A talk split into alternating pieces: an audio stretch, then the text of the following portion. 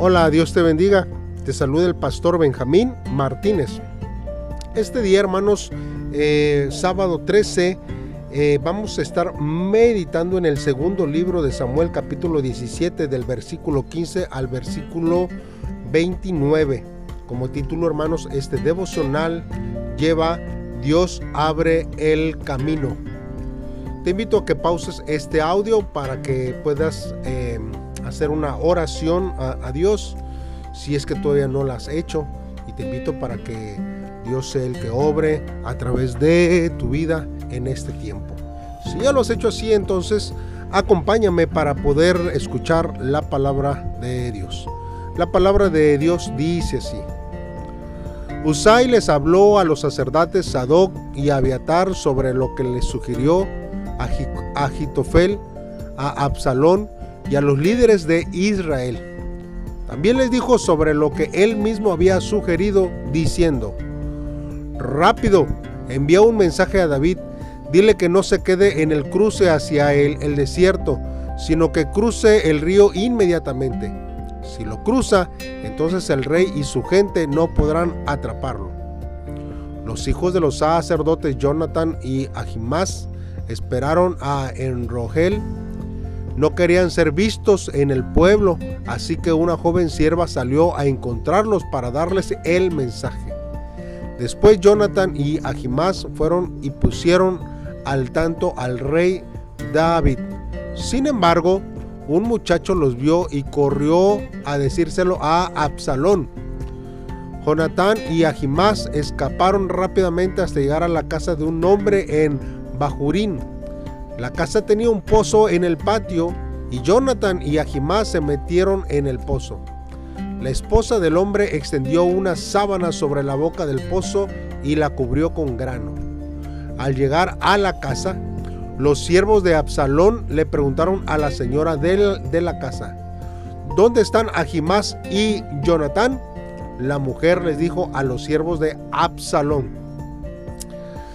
cruzaron el arroyo entonces los siervos de Absalón se fueron a buscar a Jonatán y a Jimás, pero al no poder encontrarlos, regresaron a Jerusalén. Después de que los siervos de Absalón se fueron, Jonatán y Ahimás salieron del pozo y se fueron a, a, informar al rey David.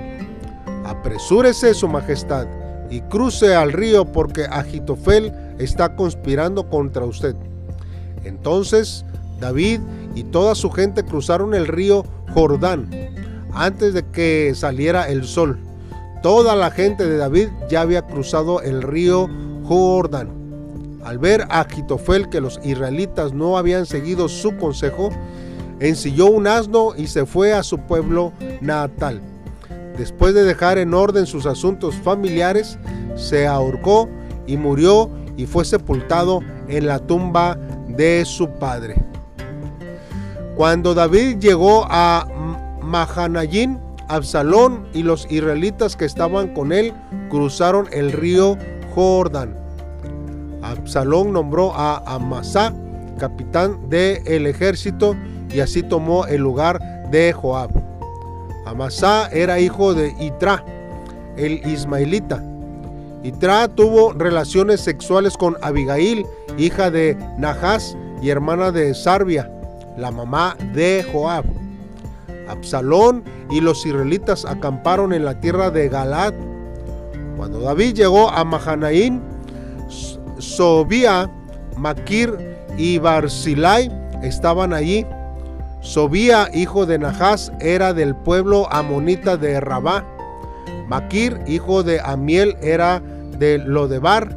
Y Barzilai era de Rogelín en Galad.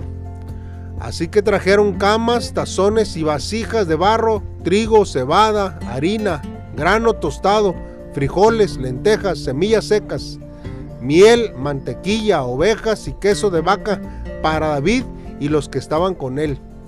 Los tres sabían que la gente que estaba en el desierto estaba cansada y tenían hambre y sed.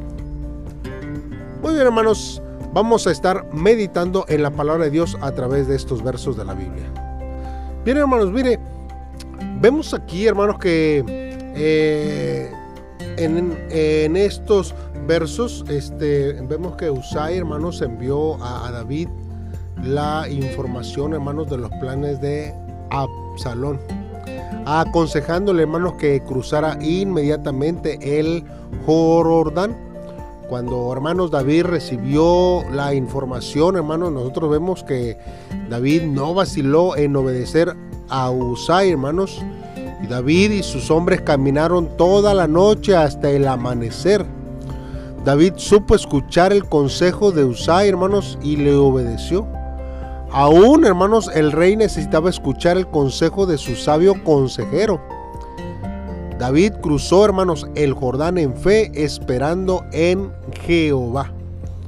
También, hermanos, aquí eh, nos habla el relato, hermanos, acerca de el suicidio de Agitofel, hermanos.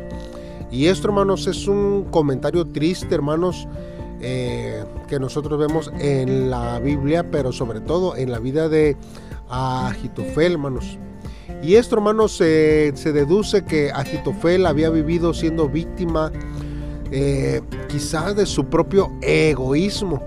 El egoísmo, hermanos, produce orgullo, produce envidia. El egoísmo, hermanos, produce desobediencia a la ley de Dios. El egoísmo, hermanos, produce rebeldía. El egoísmo, hermanos, produce infelicidad, hermanos. También produce amargura, desilusión. El egoísmo, hermanos, produce egolatría, hermanos. Elevar el, ego a la posición de Dios mismo. El egoísta, hermanos, no da al lugar el amor de Dios, ni al amor al prójimo, ni al amor de sí mismo. El egoísta, hermanos, se odia a sí mismo, pero hace de su ego su Dios mismo. Agitofel, hermanos, estaba carcomido por el egoísmo. Su egoísmo, hermanos, lo había llenado de amargura y de resentimiento contra David. Agitofel no aceptaba el éxito de David, sino que lo consideraba una amenaza aún para él mismo. El egoísmo, hermanos, había demolido en Agitofel toda base, hermanos, para estar contento consigo mismo. El deseo de destruir a David se volvió su, su, motivación, hermanos, para él poder seguir viviendo. Cuando Agitofel no pudo conseguir su deseo, no le quedó otro motivo para vivir. No pudiendo destruir a, a David, hermanos, se destruyó él a sí mismo. Hermanos, el egoísmo es poner el ego como base de toda existencia. Y este, hermanos, parece ser algo filosófico, hermanos, que podría dominar en la actualidad de la humanidad. Y que, hermanos, no solamente ahora, sino que nosotros vemos que esto siempre ha dominado. Y los efectos, hermanos, del egoísmo han causado más estragos en la sociedad moderna, siendo hermanos que las personas sucumben a un gran número de crisis y problemas al encontrarse solas y vacías en medio de una sociedad, hermanos, que basa la razón de existir en la satisfacción del ego. Se busca la felicidad, hermanos, en la satisfacción del ego. Pero el ego, hermanos, aún recibiendo todo estímulo y gratificación, no proporciona la felicidad para las personas. Una crisis, hermanos, en la sociedad eh, actualmente, hermanos, es la falta de contentamiento en las personas. Es por eso, hermanos, que existe un gran índice de depresión, hermanos, de suicidios, de infidelidad, de abuso infantil y aún, hermanos, de homicidios. Solamente Dios, hermanos, puede ser la base de la existencia humana y la fuente real del contentamiento, hermanos, en la vida de cada persona. Este contentamiento se encuentra cuando Dios es la base de nuestra existencia, de nuestro culto, de nuestra adoración y también, hermanos, de nuestro compañerismo. La persona se descubre a sí misma cuando descubre que Dios es la base de su existencia. Así, hermanos, nosotros vemos que el, teólogo Agustín lo expresa con estas palabras que dice, Tú nos has creado para ti, oh Dios, y nuestros corazones permanecen intranquilos hasta que encuentran reposo en ti. También Juan Calvino, hermanos, él habla y, dice que conocerse a sí mismo y conocer a, Dios eh, es eh, lo que nosotros necesitamos entender sobre nuestras vidas, hermanos. Y Calvino, hermanos, insistía en que el, el conocernos a nosotros mismos nos induce a conocer a Dios. Y es ahí, hermanos, donde nosotros podemos ver que Dios, hermanos, obra de una manera eh, sobrenatural, hermanos, y que podemos nosotros em, no, no arraigarnos al egoísmo, hermanos, que en este tiempo sobreabunda mucho. Vamos a ver, hermanos, bueno, más bien vimos en esta lectura también, hermanos, que Absalón puso a Amasa al mando de su ejército, hermanos. Amasa era hijo de Jeter y Abigail. Abigail, hermanos, era hermana de David, así como también Sarbia, hermanos, la madre de Joab, era hermana de David, hermanos.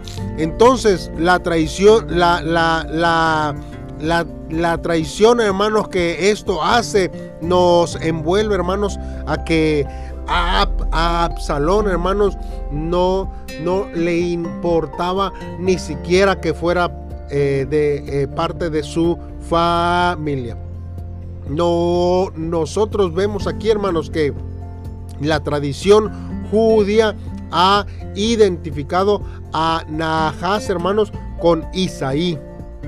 Ahora bien, hermanos, David fue bien recibido en, Manahaim, hermanos, por un grupo de hombres ricos quienes pudieron abastecer, hermanos, el ejército que David eh, tenía con alimentos, hermanos, con camas y utensilios, hermanos, de comer y beber. David, hermanos, dividió su ejército en tres divisiones. Una, hermanos, al mando de Joab, otra al mando de Abisai y otra al mando de Itai, hermanos, el Geteo.